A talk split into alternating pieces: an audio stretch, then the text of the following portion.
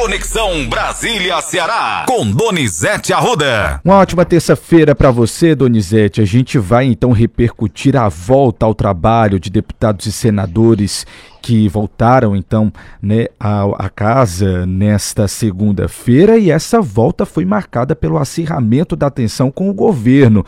Já se esperava isso? Bom trabalho para você. Olha, Matheus, se esperava uma tensão, mas não tanto, né, Matheus? Foi complicado.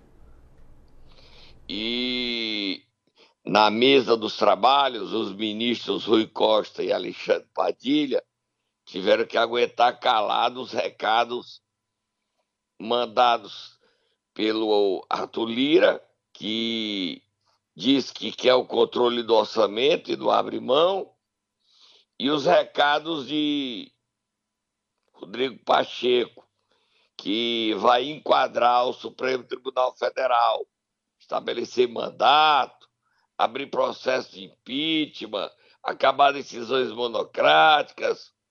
Foi pesado, Matheus. Pesado a Câmara dos Deputados, Arthur Lira, quer eleger o seu sucessor. E o Lula ontem chamou fora da agenda o Rodrigo Pacheco para a reunião. O Arthur Lira perguntou ao Rui Costa se o governo ia ter candidato. Lógico que vai ter. Mas foi pesado. Vamos ouvir, Matheus? Vamos lá, vamos começar então pela Câmara dos Deputados. Vamos ouvir o presidente Arthur Lira.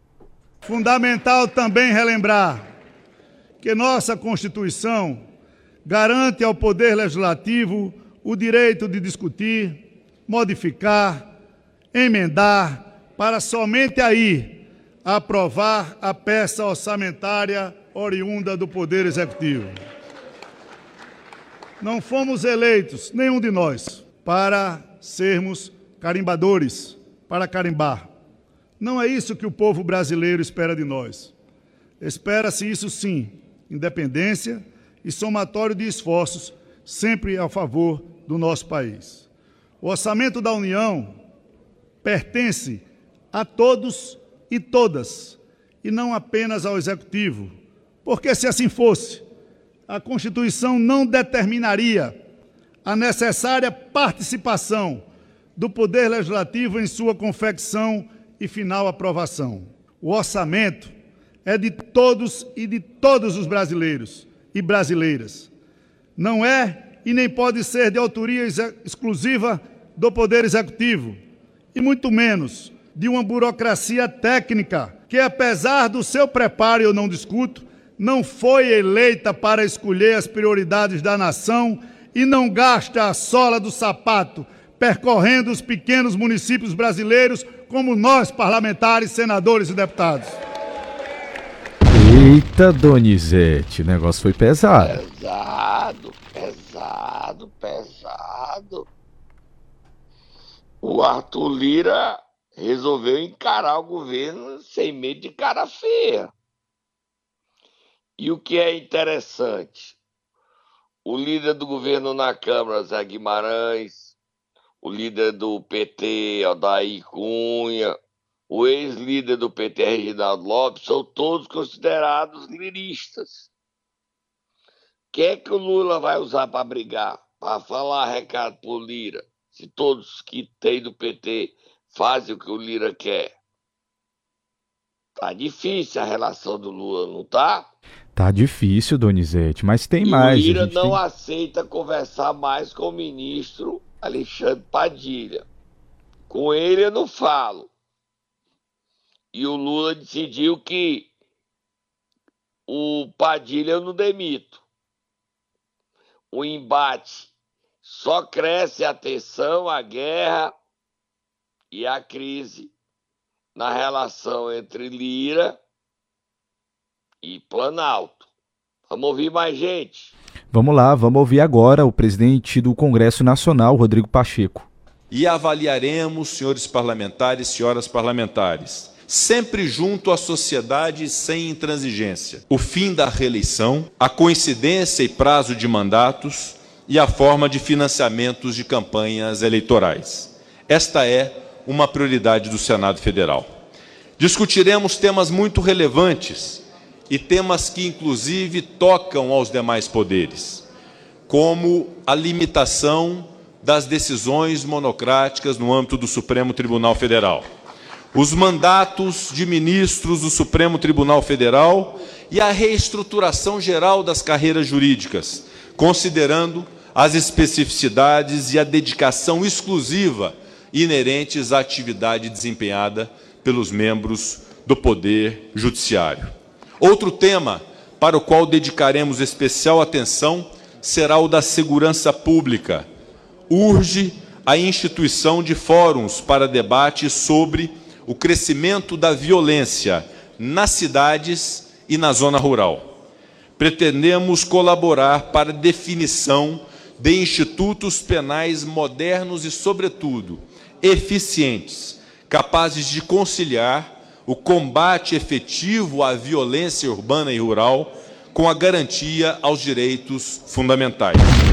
Sobrou até para o Supremo, Donizete. Sobrou, sobrou, sobrou. Sobrou e foi feio, né? O clima ontem em Brasília estava medonho. Vamos, vamos disse. sim. Ele comentou, após as sessões, ele comentou então como é que está essa relação entre o governo e o Congresso. Vamos ver o que foi que ele disse. E as relações funcionais do governo federal, do executivo com o Congresso Nacional estão melhores do que nunca. E tem certeza absoluta. Nós vamos terminar o ano de novo comemorando juntos os gols marcados por essa dupla. A partir de hoje nós temos os líderes que chegam aqui, os presidentes das duas casas. Nós teremos amanhã uma agenda minha e do ministro Haddad, convidando os líderes da Câmara e os líderes do Senado, em horários diferentes, para traçar um panorama da situação econômica do país. Certamente, depois do Carnaval, nós chamando, o presidente Lula já pediu para que a gente possa, é, depois do Carnaval, depois da viagem internacional que ele vai fazer à África, o momento dele com os líderes da Câmara, os líderes do Senado, as conversas vão continuar. O governo conversa todo dia. O governo conversa todo dia presidente da Câmara, o presidente do Senado, os líderes. Nós temos um tripé, né, um trio de líder da Câmara, líder do Senado, líder do Congresso, sob nossa coordenação, os ministros conversando. Quanto mais ministros conversando, melhor. Esse é um governo que não rompeu e não romperá com o diálogo em nenhum momento. Se tá todas as mil, as mil maravilhas, Donizete, imagine se não tivesse, né? Imagine, hein, Matheus? E aí, o relator da LDO já defende que o Congresso marque os vetos, a derrubada dos vetos. Será que vão, vão cair? A votação dos vetos de Lula.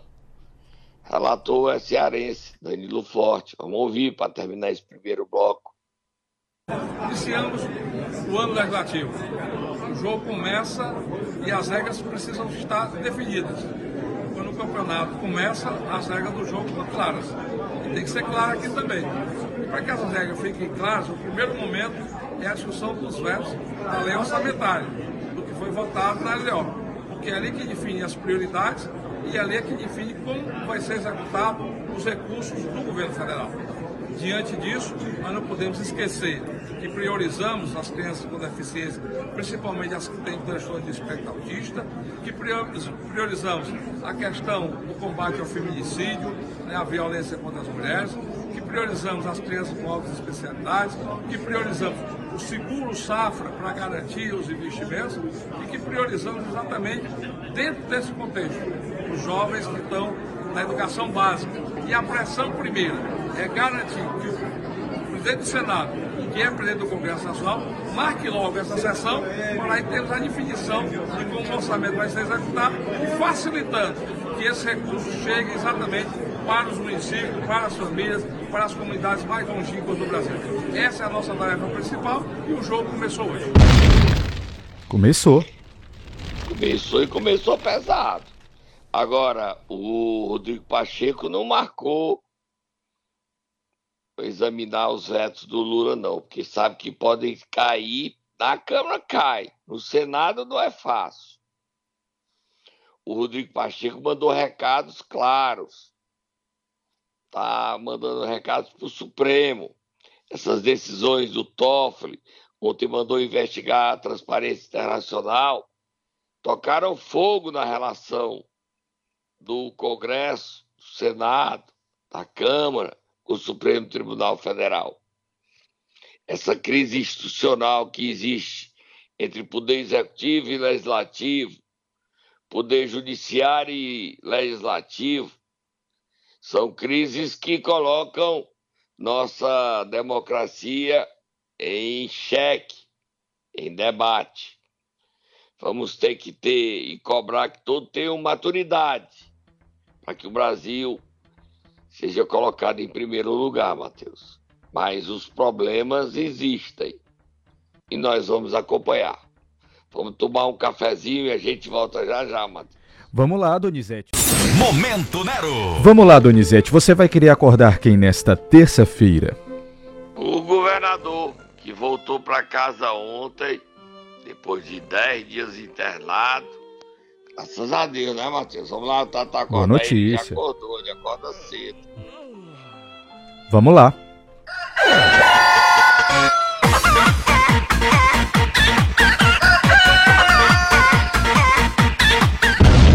Recebeu alta, né, Donizete? É uma boa notícia, como você disse. É, e a boa notícia ele vai ficar mais essa semana em casa e tá trabalhando de casa e depois do carnaval ele volta às atividades normais.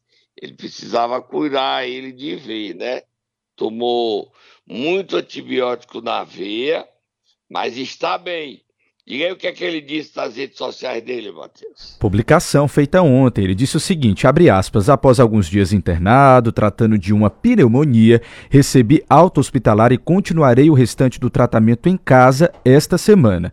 Já comecei a realizar alguns despachos internos e reuniões virtuais. Em breve estarei 100%, já retornando à atividade normal e nossos eventos públicos que me dão tanta alegria e ainda mais disposição para enfrentar os desafios. Agradeço imensamente todas as manifestações de apoio e carinho que recebi esses dias. Seguimos firmes e fortes pelo bem do nosso Ceará, fecha aspas, foi o que disse o governador Eumano de Freitas.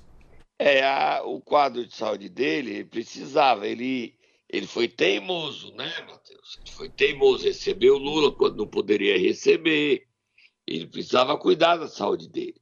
Agora a dona Lia botou moral e deixou ele internado e não deixou, não tira ele do hospital, não, doutor. Deixa ele fazer o tratamento completo. Ele voltou para casa outra residência social e está terminando seu tratamento. É importante, governador, a saúde dele é importante para nós, Matheus. E ele, quando voltar, já vai estar tá terminando fevereiro, quando vai começar a decidir a questão de candidaturas, Matheus. Candidaturas a prefeito, né? A página, próximo assunto. Já que você falou em candidaturas, Donizete, eu quero saber se tem notícias novas a respeito das eleições municipais. Tem sim, Matheus. O PT, o, a Executiva Nacional, solta bom fogo do faz uma reunião amanhã em Brasília para discutir onde tem maior crise. Duas capitais enfrentam problemas de divisão. Você sabe quais são as capitais, Matheus? Quais são, Donizete? Belo Horizonte e Fortaleza. E aqui em Fortaleza é o seguinte: é que o, a Executiva Nacional tomou uma decisão descartando prévias. Mas agora há uma briga. Aqui e em Belo Horizonte, se o PT tem candidato ou não. Aqui entre Luiziane e Evandro, e tem os outros três candidatos: Larissa Gaspar, Guilherme Sampaio e Arthur Bruno. Então a executiva vai decidir o que é que faz. Se faz prévias, se não faz prévias, qual é o caminho para resolver. A Assembleia Legislativa volta hoje ao trabalho. E Evandro Leitão volta. Os seus aliados querem consolidar sua candidatura. Tá pesada as eleições, né, Matheus? Tá sim, Donizete. E Calcaia, como é que tá por lá? Olha, Matheus, o prefeito Vitor Valim anunciou que não era candidato. eu acho que ele nem queria que isso fosse levado a sério, mas quando ele anunciou, todo mundo embalou. Hoje, ele, no domingo, ele já estava no PSB. Você sabe quantos prefeitos o PSB tem? Quantos, Donizete? 30 e quantos? Não, o PSB Mais? tem 60 prefeitos. Olha só, 30 foram, foram os que se filiaram, verdade, verdade. Obrigado. Agora, se colocar e contar o Braguinha, dá 61. Sim. Que é a prefeita afastada de Santa Quitéria. Sem o Braguinha são 60. Agora, você sabe por que foi tanta gente pro PSB? Me conte. Porque o governo decidiu o seguinte: a maior parte dos que estão indo não podem disputar a reeleição. Aí o governo não ligou. São prefeitos que não podem disputar o novo mandato. Aí o governo diz, deixa aí, ninguém briga não. Vamos dar o pirulito pro Cid Gomes. Deixar o Cid Gomes achando que é grande. E ele está achando mesmo. Em Calcaia, todo mundo quer ser prefeito. Ontem a vereadora Germana Salles é, é o terceiro vereador que se lança candidato a prefeito. Matheus, você mora em Calcaia. Você não quer ser candidato, não, Matheus? Não, Donizete, não tenho vocação para política, não. Só noticiar mesmo, mas política não tá comigo, não. Você não é de. quer ser, não, fazer política partidária, não, né? Não, absolutamente. Não Vamos é comigo. Vamos ouvir a Germana se lançando na frente do prefeito Vitor. Quem quer ser prefeito? Quem Amanhã, quer ser prefeito? Feliz. Vamos lá, agora sim, vamos ouvir ela. Amanhã, muito feliz, amanhã estamos na Câmara aprovando mais um projeto de respeito à população de Calcaia. Mais um projeto de compromisso com a população de Calcaia, que é um Bora Habitar. Vocês já viram o prefeito dando terreno? Nunca vimos.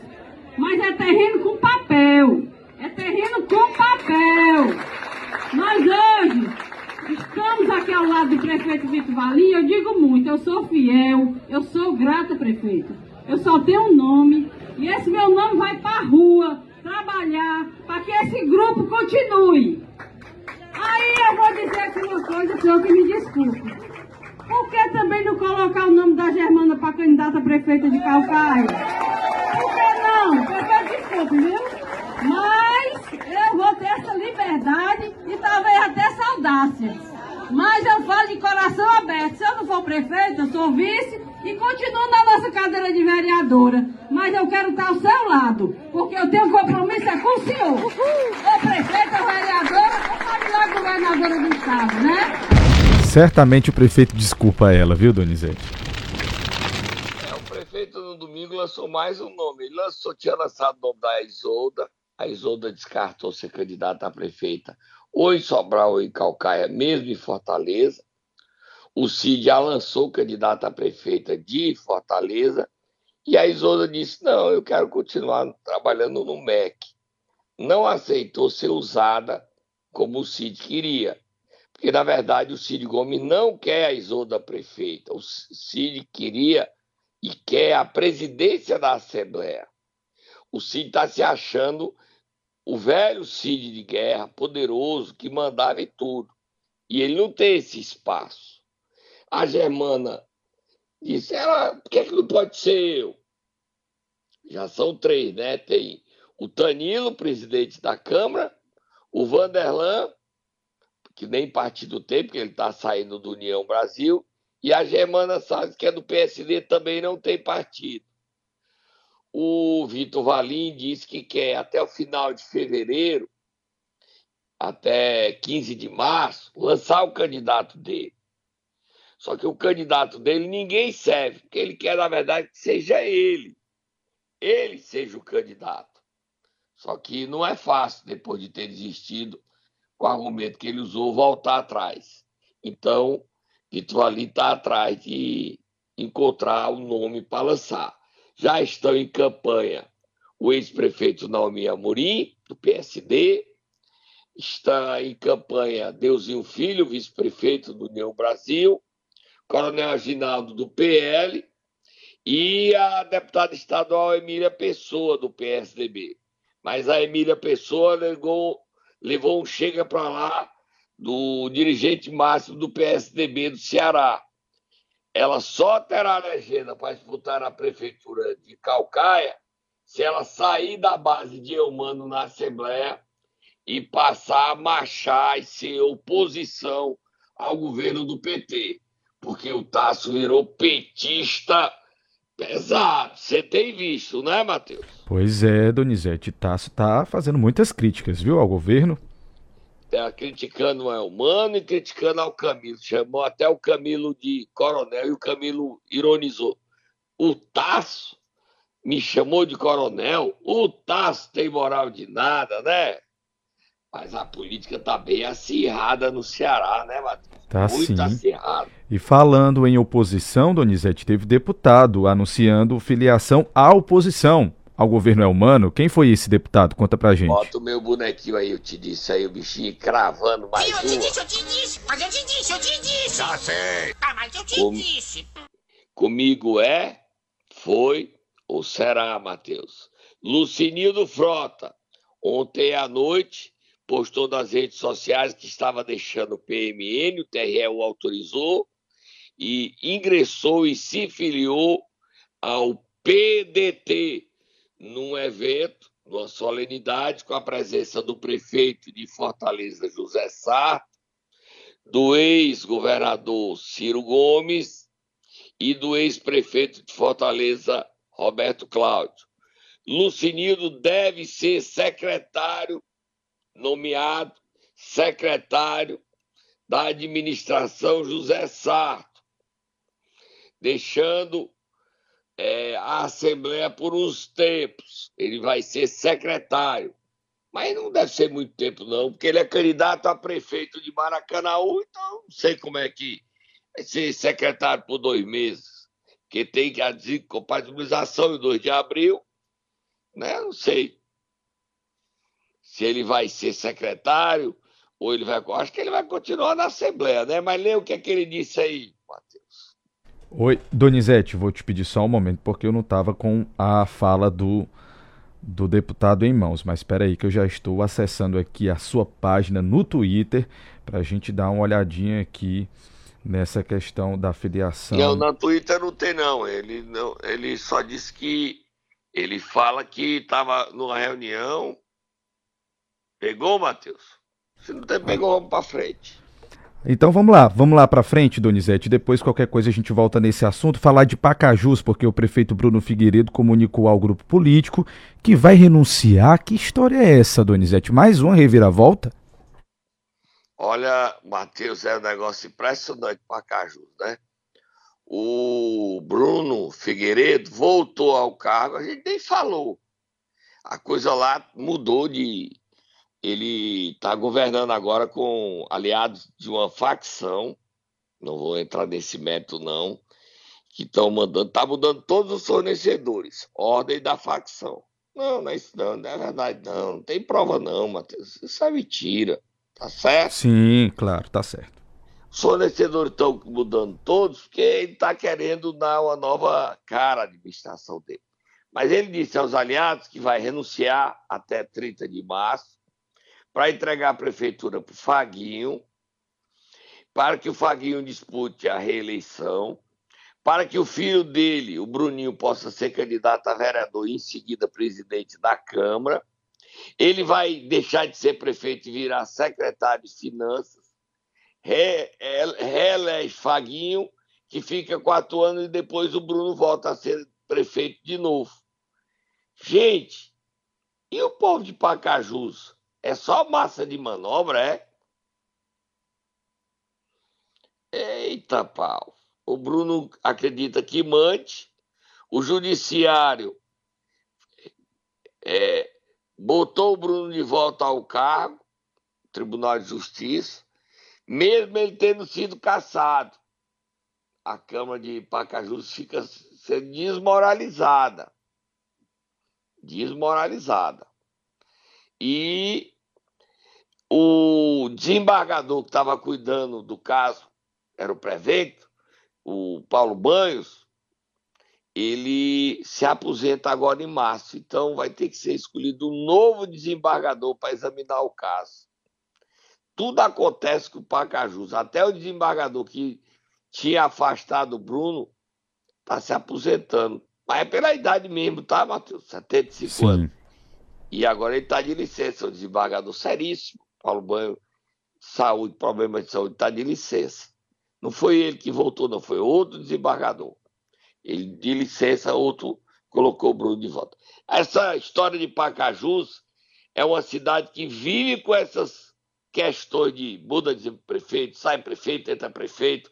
Não é a primeira vez que isso acontece em Pacajus, né, Matheus? Verdade, Donizete. Terminou nossa pauta, Donizete. Vamos lá, terminou nosso, nosso momento Nero aqui.